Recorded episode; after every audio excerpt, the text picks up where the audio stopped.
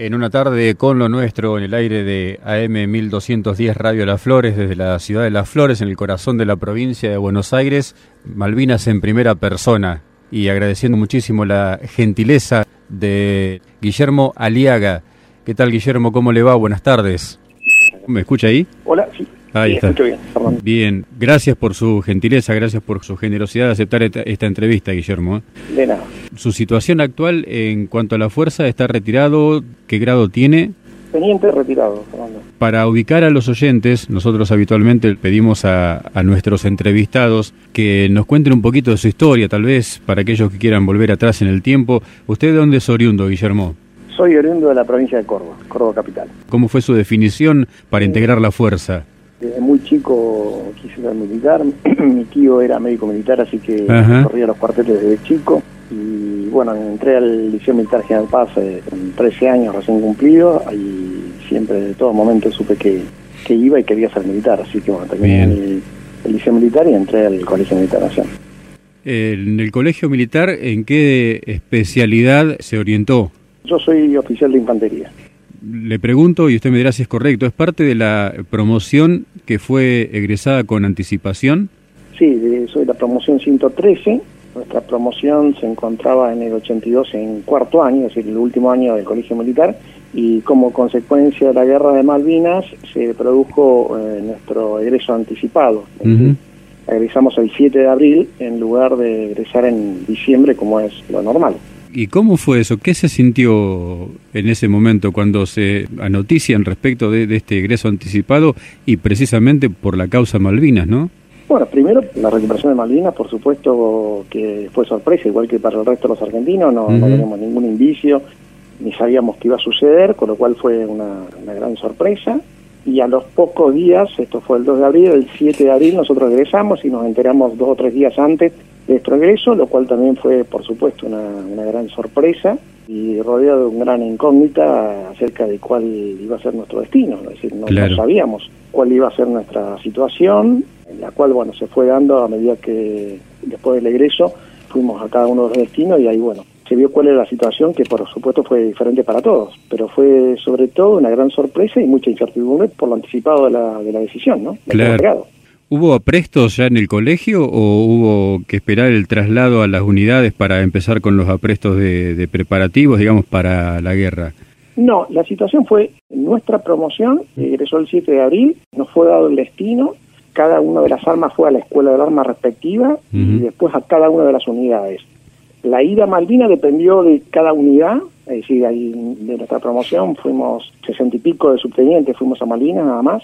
Los que fuimos dependía de la unidad donde fuéramos destinados, que haya ido o no. Incluso algunos no, no cruzaron tampoco. Claro. Así que la situación de cruzar los preparativos fueron una vez arribado a la, a la unidad, uh -huh. después del regreso. ¿A qué unidad fue destinado usted? Al Regimiento de Infantería 8 en Comodoro Rivadavia. ¿Y lo pusieron inmediatamente a cargo de una sección de, no, no, de soldados? No. no. La unidad ya había cruzado Malvinas, fue una de las primeras unidades, la segunda de infantería que cruzó sí. después del 25. Cuando llegamos a la unidad, el grueso de la unidad ya había cruzado y, quedaba poca gente en el regimiento. Uh -huh. Bueno, llegamos a la unidad, los personal de cuadro, esto es, oficiales y suboficiales, éramos movilizados. Movilizados porque no éramos orgánicos de esa unidad, pero veníamos de los institutos, uh -huh. eh, los que éramos supedientes del colegio militar y había otros personal oficiales y suboficiales que venían de la escuela de guerra, la escuela de oficiales, de la escuela de inteligencia. En ese lugar se formó la compañía C, el regimiento hasta ese momento tenía dos compañías de infantería, la compañía de comando y servicios, y a las cuales se habían cruzado a la isla. Sí. Se formó la compañía C, cumplimos diferentes tareas en la unidad mientras tanto, y cruzamos el 22 de abril a las Islas Malvinas, la compañía C del Regimiento Infantería 8. ¿A cargo suyo estaban? La compañía, a cargo del capitán Goy, era una uh -huh. compañía de infantería que tenía tres secciones de tiradores y una sección de apoyo. Uh -huh. eh, yo era jefe de la tercera sección de infantería.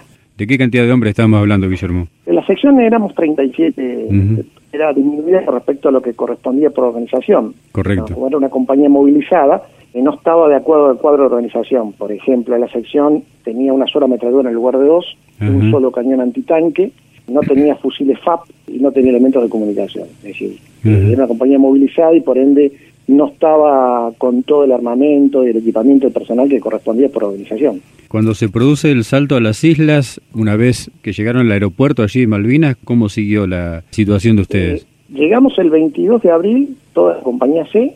Ese día, bueno, armamos viaje en el aeropuerto de Puerto Argentino. Ese mismo día me informan que al día siguiente tenía que tener preparada la sección para ser transportado a un lugar que era desconocido y esto era un lugar distinto al que iba el resto de la compañía. Esto es, la compañía tenía cuatro secciones y la mía iba a ser transportada a otro lugar que yo desconocía. Al día siguiente embarqué la sección en un helicóptero, en un Chinook, con lo cual en un solo helicóptero entraba toda la sección y fui el transportado a Goose Green. Eh, recién estando en vuelo, el piloto me dijo cuál era el, lugar de, destino. El resto de la compañía, esto es las, las otras tres secciones, fueron teletransportadas a Bahía Fox. Esto es la isla Gran Malvina, la otra isla. Sí, sí. Mientras que mi sección, fuimos, con mi sección fuimos transportados a Gus Green, esto es la isla Soledad. En ese lugar se encontraba la base Cóndor, la base de, Pucará, y estaba, en el centro de ejército estaba la compañía C, Regimiento de Infantería 25, en la cual en primera instancia mi sección estuvo agregada. Y el objetivo allí era intentar cortar el paso a un posible avance inglés en caso de desembarco o dar seguridad a la base aérea Cóndor. En un primera instancia estaba la base nada más, la base de Pucará, y estaba la compañía C-25. La compañía C-25 había llegado antes que la base de Pucará. En una primera instancia, la, misión de la sección estar agregado como reserva de la compañía C-25 que ocupaba el, poblado. La seguridad de la base la daba la Fuerza Aérea. Posteriormente recibo la orden que la sección va a pasar a cumplir la misión de la seguridad de la base la base de Pucará. Esa, esa misión la cumplió durante un la cumplimos durante un periodo de tiempo y posteriormente se modifica toda la situación en, en Gus Green porque arriba el Regimiento de Infantería 12, con lo cual se forma la Fuerza de Tarea Mercedes, mi dependencia ya pasó a ser de la jefatura del Regimiento de Infantería 12 y pasamos a cumplir otras otras misiones. Eso incluyó, obviamente, un cambio de posición, ¿verdad? Ocupamos varias posiciones, numerosas posiciones cumplimos. La primera, bueno, dentro del dispositivo de la compañía C, en, un casorio, en una escuela que está cerca del poblado. Posteriormente, en la cabecera norte de la pista, cuando damos seguridad a la base de Bucará. Y posteriormente ocupamos tres posiciones. Una en un posible desembarco en, en la punta del pueblo, otra de la pista unos 500 metros y la definitiva en Boca House, que es aproximadamente a dos kilómetros hacia el norte del poblado, digamos, que fue la última posición que ocupó la sección. Una posición de infantería, en este caso su sección, ¿en qué consiste? ¿Cómo se adapta al terreno? ¿Cómo se oculta en el terreno? Las posiciones que se construyen son, se denominan vulgarmente pozos de zorros, que son posiciones en las cuales entran dos hombres.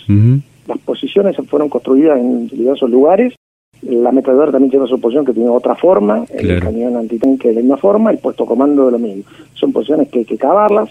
Obviamente que no teníamos elementos de zapa, solamente algunas palas chicas, con lo cual, bueno, tratamos de conseguir con la Fuerza Aérea palas más grandes para cavar. El problema en Malvinas es que las posiciones se llenan de agua continuamente, con lo cual permanentemente con la lluvia y con el agua que aflora las posiciones están inundadas. Seguro. Por lo tanto, cumplimos, hicimos diferentes formas para, para dormir, digamos. A veces se armaban carpas atrás de las posiciones, pues las posiciones estaban muy húmedas, en otras, depende de las circunstancias, a veces se ordenaba que, estuvieran dentro de, las, de los pozos. Cuando las últimas posiciones, nos fuimos enviados a últimas posiciones, el suelo era muy rocoso, con lo cual ya era bastante difícil cavar las, posiciones para llegar a una profundidad que es la que, la que corresponde, ¿no? Seguro próximamente tiene que quedar la cabeza afuera, nada más. ¿Cómo es dirigir una sección de combate sin haber tenido un conocimiento previo a la tropa? Porque, convengamos, usted nos decía, la sección se armó cuando usted llegó a la, a la unidad. ¿Cómo es dirigir una sección de combate sin conocer a sus hombres?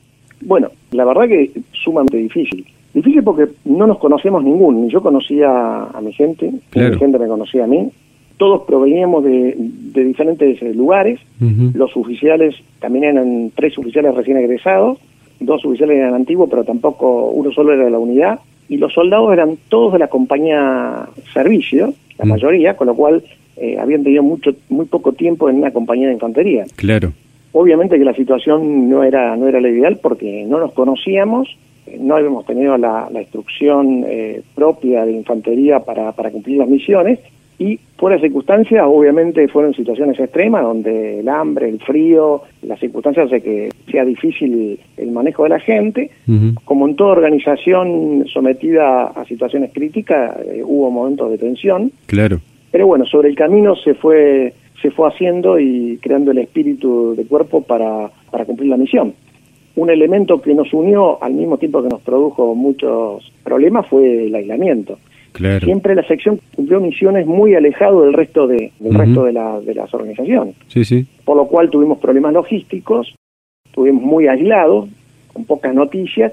Bueno, todo eso hizo que nuestra situación de ánimo fuera un poco más difícil, pero también al mismo tiempo hizo que nos sintiéramos unidos porque sabíamos que dependíamos de nosotros solos.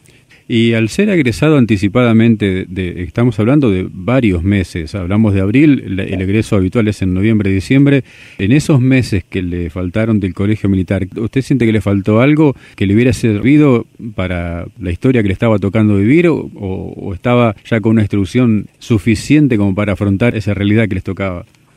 Técnicamente en el colegio militar, en cuarto año, desde el punto de vista operacional, uno comienza a conducir eh, la sección tiradores, es la fracción que yo estaba conduciendo. Bien. El año anterior, la fracción que nos correspondía conducir era el grupo de tiradores, es la, fracción inferior a la que teníamos en ese momento. Obviamente que siempre hay elementos técnicos que a uno le permiten estar más preparado para eso.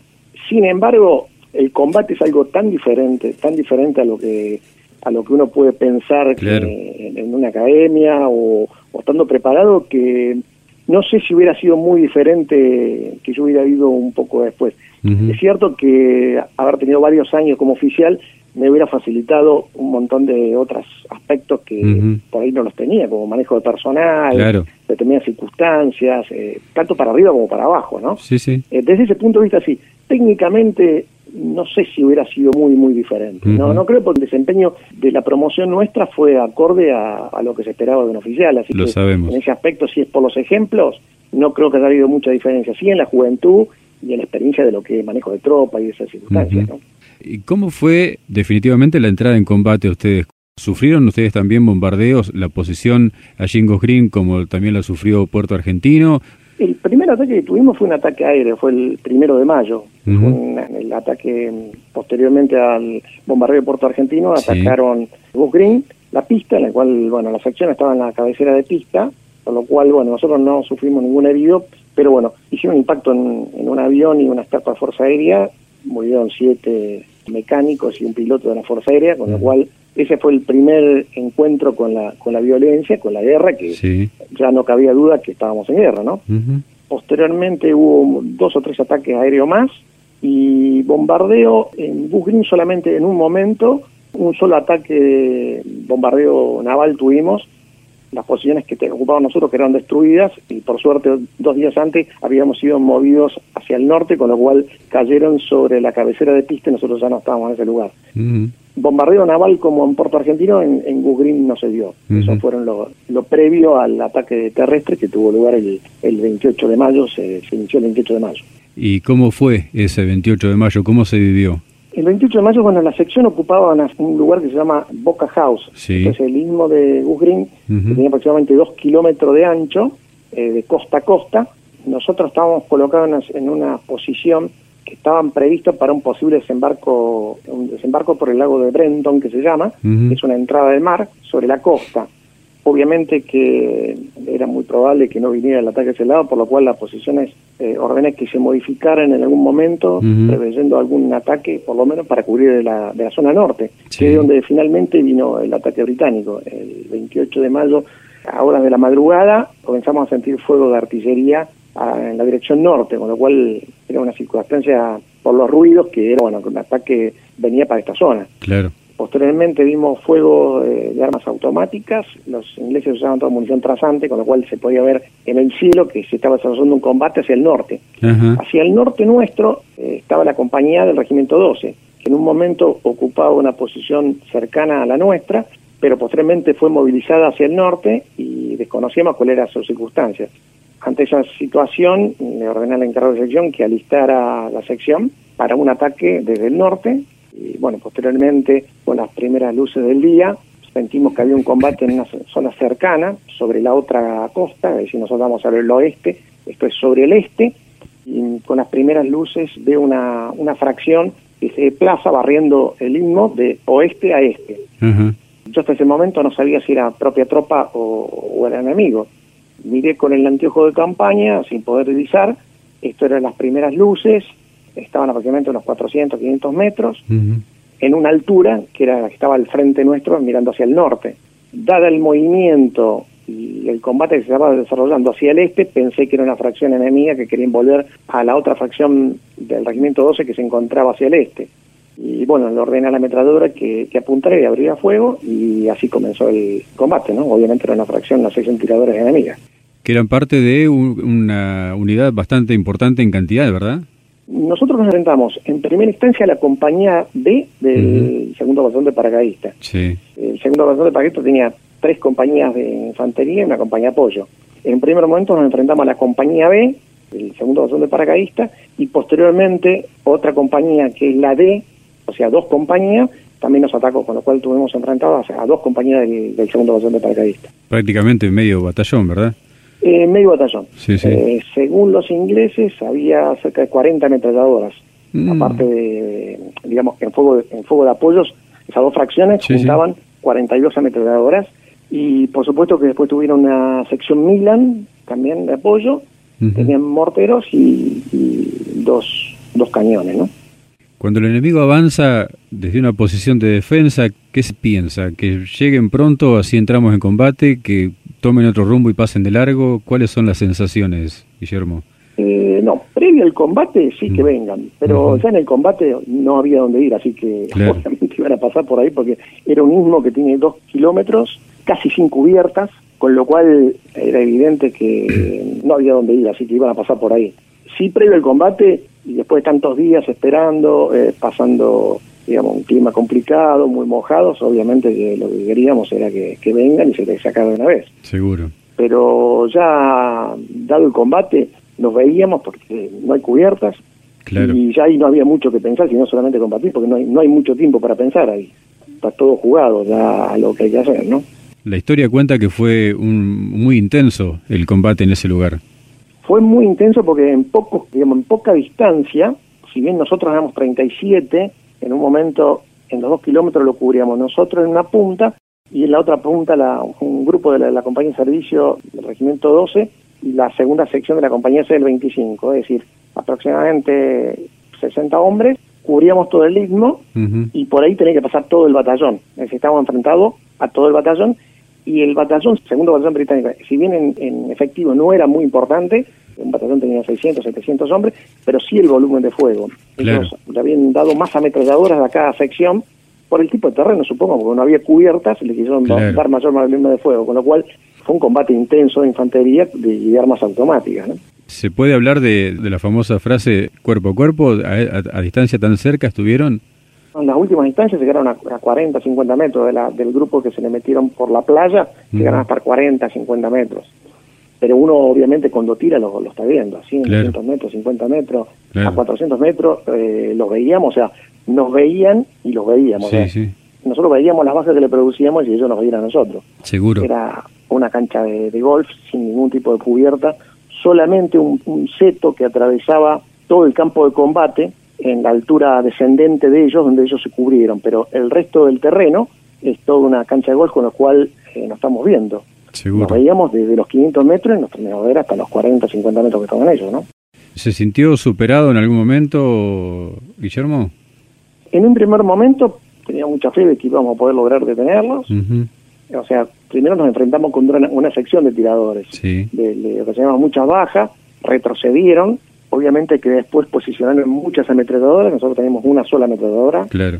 y la situación se empezó a, a tornar un poco complicada. El volumen de armas automáticas era muy, muy intenso, Tremendo. comenzamos a tener heridos y comenzamos a recibir fuego de artillería. En un principio yo pensé que podría ser propio, pero buenamente fueron haciendo las correcciones y nos fueron centrando Sí. con lo cual después estábamos totalmente aferrados al terreno, bajo intenso fuego de armas automáticas, no podíamos movernos Ujú. Y obviamente con apoyo de, de morteros y de artillería, con lo cual sí estábamos plenamente superados y aferrados al terreno. Cuando usted dice aferrados, quiere decir que están cubiertos sin poder responder el fuego, ¿verdad? Respondíamos el fuego, pero digamos, no podíamos hacer ninguna maniobra. estábamos superados en armas, disparábamos, disparábamos y tenemos que entrar. O sea, el volumen de fuego era, era muy importante.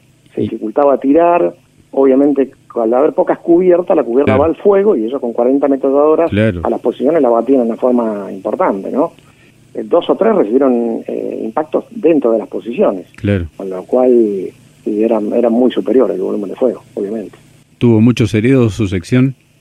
Yo quiero aclarar que la sección de los tres grupos de tiradores, nosotros nos encontramos por una, una situación de la orden que recibimos de dar frente hacia el oeste, terminamos dando frente hacia el norte con un grupo de tiradores, la ametralladora y el cañón y el pelotón comando, esto es el puesto comando de la sección. Sí. Dos grupos de tiradores recibían fuego de, flanco y no podían abrir fuego del costado, con lo cual el fuego fue soportado por un grupo de tiradores, la ametralladora y cañón y puesto comando y tuvimos ocho heridos.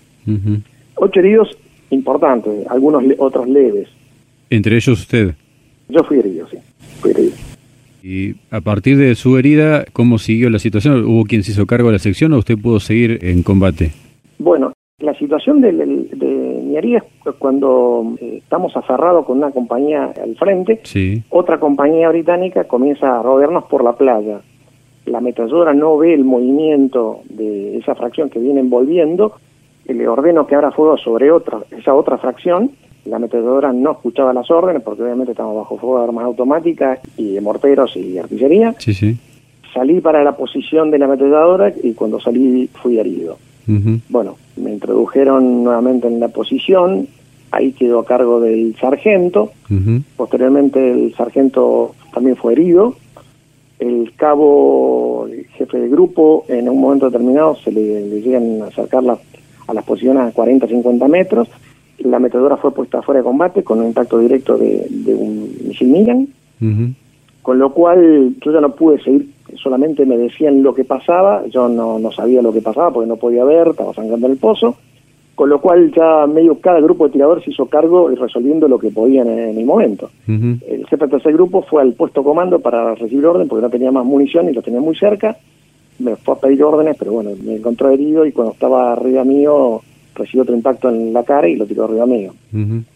Eh, así que bueno, quedamos medio, medio huérfanos de comando en un terreno muy abierto en el cual cada pozo resolvió como podía en ese momento.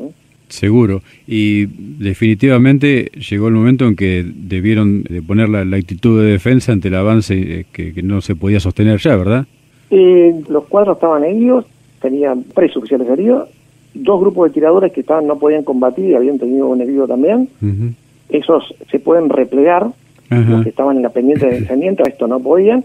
Y la metedora había quedado fuera de combate, el lanzacohete había disparado los, los tres disparos que tenía. En el puesto comando estábamos todos heridos y bueno, ingresaron por el tercer grupo de tiradores. Preguntan qué hago, bueno, ya no, no combatía nadie, me dicen. Y bueno, empiezan a tomar prisioneros posiciones por posiciones.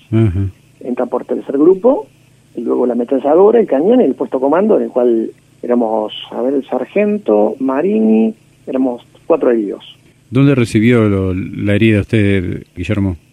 La primera herida en el cuello y una segunda herida que eso es un impacto que viene al puesto comando en la cabeza. ¿Perdió el conocimiento en algún momento? No perdí el conocimiento, pero no, no podía, no podía hablar, eh, o sea, tenía el cuello abierto, con lo cual no podía tragar, no podía hablar, no, sabía lo que pasaba. No llegué a desmadarme, pero no, no podía moverme, no podía articular palabras, no podía tragar. Y una vez que los ingleses tomaron ya la posición, que los tomaron prisioneros, la, asistencia para ustedes fue inmediata, la asistencia para los heridos, me refiero. Eh, no, nos tomaron prisioneros, la sensación fue cuando nos, nos sacaron del pozo, mi sensación fue de que me iban a ejecutar, buscaron paquete de curaciones para usarlo. Yo ya lo había vendado al soldado Marini, que había recibido tres impactos en el estómago. Ahí nos dieron los primeros auxilios, pero vendaje solamente. Y fuimos a retaguardia del ataque de ellos. Nos llevaron a retaguardia del ataque de ellos, con lo cual llegamos, yo no la vi, pero llegamos a ver las posiciones nuestras, cómo caminaban.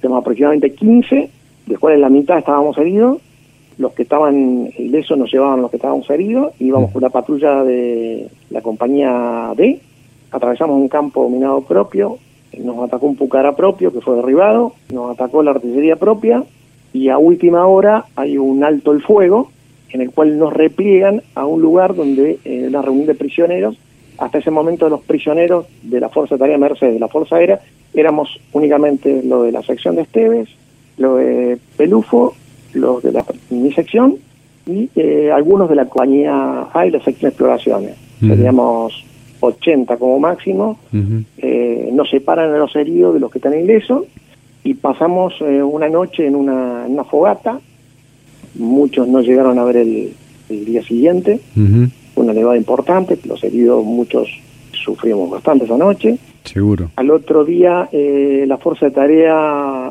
parlamenta con el batallón para entregar la plaza.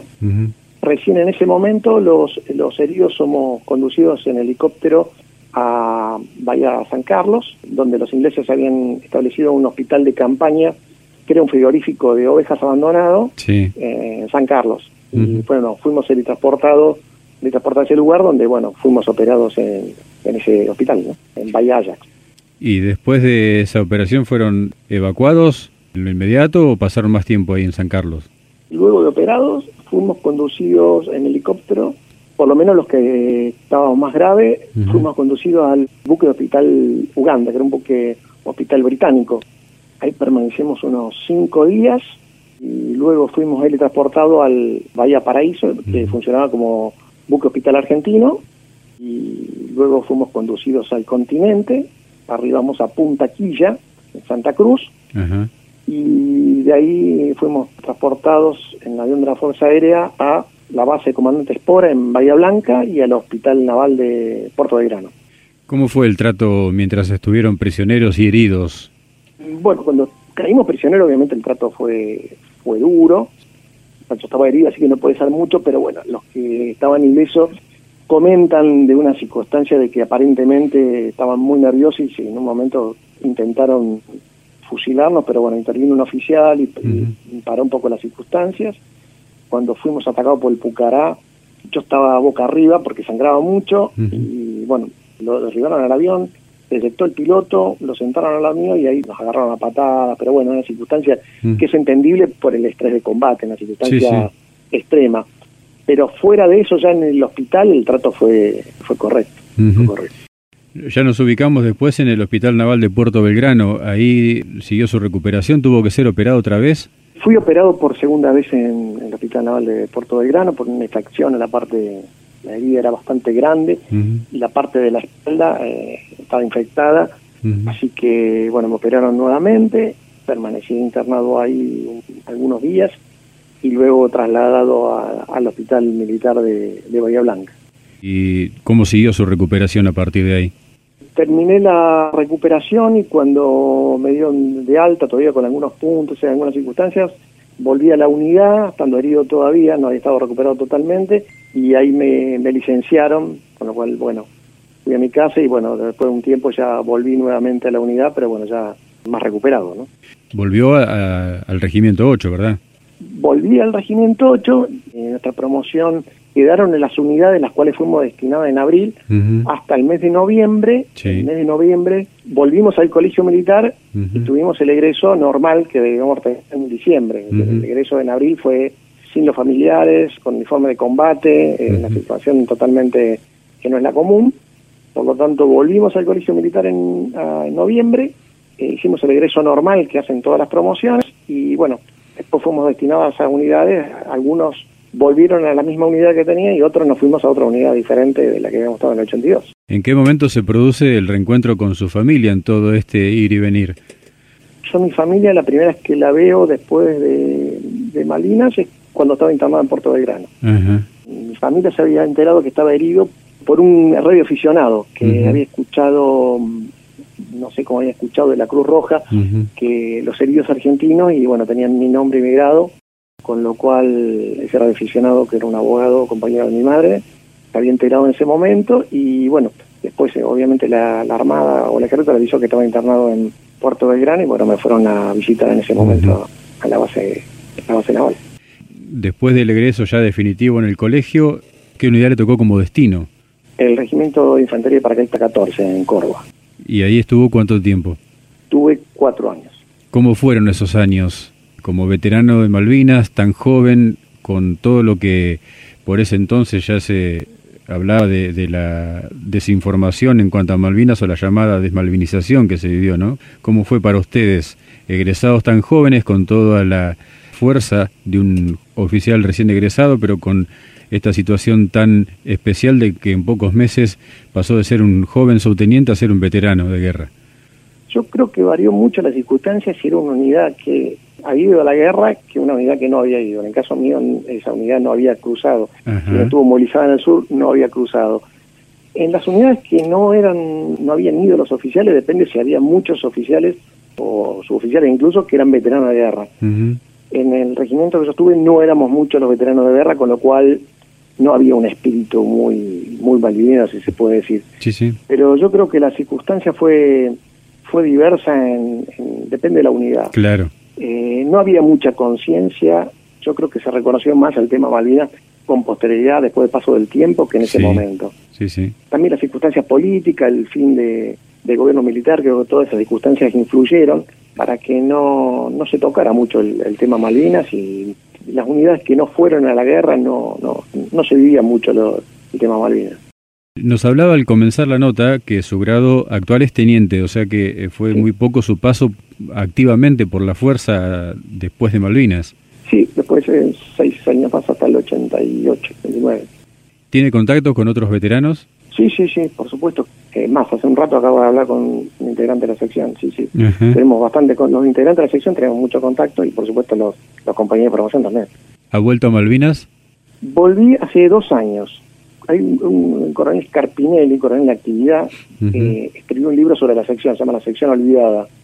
Como estaba escribiendo el libro, me propuso ir a Malvinas, porque obviamente un libro de guerra sin ver el terreno no es lo mismo. Bueno, le dije que sí, y armamos un grupo con otros compañeros míos, así que fuimos ocho a Malvinas, de los cuales seis éramos compañeros de promoción, no todos veteranos, y fuimos hace dos años, una, una linda experiencia. ¿Qué se sintió? Eh, la verdad que es muy, muy emocionante. Puerto Argentino yo no lo conocía, lo conocía ahora, pero volver a Gus Green, que ese pueblo sí lo, conocía muy bien, fue una película volver atrás mucho tiempo y muy emocionante cuando estuve en Boca House, que es el lugar donde, donde, donde combatimos, donde dejamos un momento tan importante en la vida, en la vida nuestra siendo tan joven. Realmente muy, muy emocionante y el parte muy agradecido a Dios por, haber tenido la oportunidad de, haber combatido, es una oportunidad inigualable para, para un soldado y sobre todo haber tenido la suerte de poder haber vuelto, ¿no? ¿Cuántas veces ha contado todo esto, Guillermo? No tantas veces, ¿eh? se empezó a contar no hace mucho tiempo. Yo creo que por ahí uno pasa el tiempo, madura, lo ve de otra forma. También en las circunstancias del país creo que son diferentes. Creo que hay una mayor apertura hacia lo que es Malvina una forma de verlo más imparcial, sacándolo del, del, tema político y lo que tiene más, que ver con, con las vivencias del soldado, ¿no? Sí, sí. Creo que ahora hay un mayor reconocimiento incluso de la gente. Yo quiero agradecerle muy especialmente por estos minutos, por el testimonio tan exacto, tan preciso, por la generosidad que ha tenido. En ningún momento dudó de, de aceptar la, la, entrevista y para nosotros es muy valedero. Hace 18 años que venimos haciendo entrevistas aquí en nuestro programa. No, por favor, Fernando, un gusto un abrazo y saludo a, los oyentes. Tenemos que agradecerle también muy especialmente a nuestro común amigo Hugo Leonard, que fue quien me facilitó su número de teléfono para poder lograr esta entrevista. Un abrazo para Hugo Leonard, un gran amigo. Guillermo Aliaga, muchas gracias por estos minutos, le mando un fuerte abrazo y gracias por eh, contarnos parte de nuestra historia. Gracias a ustedes, un fuerte abrazo.